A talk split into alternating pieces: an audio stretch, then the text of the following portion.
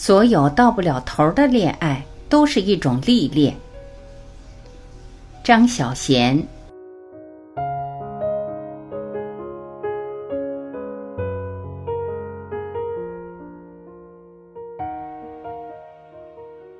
曾这样想过：当我老了，身体衰败，我会带着所有的积蓄，与心爱的人住进瑞士湖边一座美丽的温泉疗养院。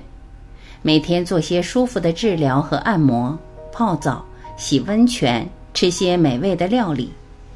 夏末的早晨在林中散步，飘雪的漫长夜晚坐到温暖的炉火边，静静地望着窗外的雪花，在人生最后的一抹黄昏，看尽湖光山色、迟暮与晚霞。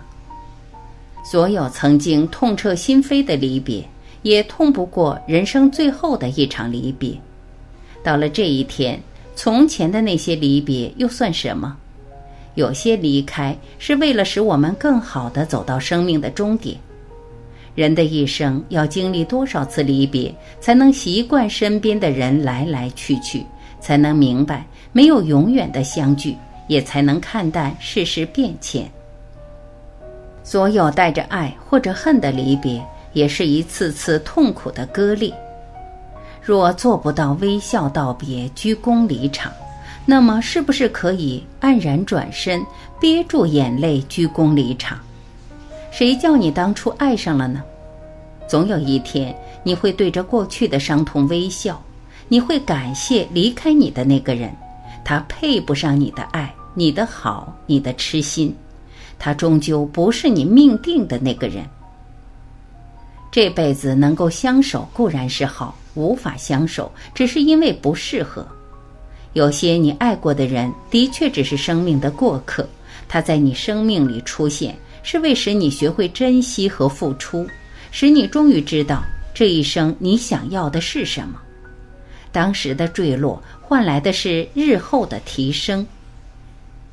所有到不了头的恋爱，终究是一场历练。那一刻。你的心碎了，溃不成军，却只能爬起来，擦干眼泪往前走。是有这么一个人，或者几个，爱得死去活来，只因为是他首先离开，是他首先告诉你他不爱你了，而你却没有机会回头对他说这句话。既然这样，就当自己吃亏好了。我们接受生命里的许多东西，甚至所有。终归会消逝，离开不也是一种消逝吗？损毁的会重建，新的会取代旧的，笑声会取代眼泪，直到有一天，这一切骤然终结，没有笑声，也再没有眼泪。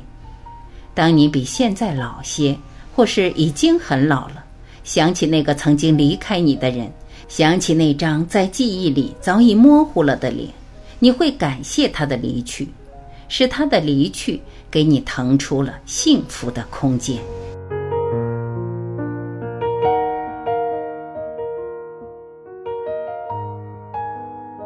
感谢聆听，我是婉琪，今天我们就分享到这里，明天同一时间您要记得，我依然会准时在这里等你回来。再会。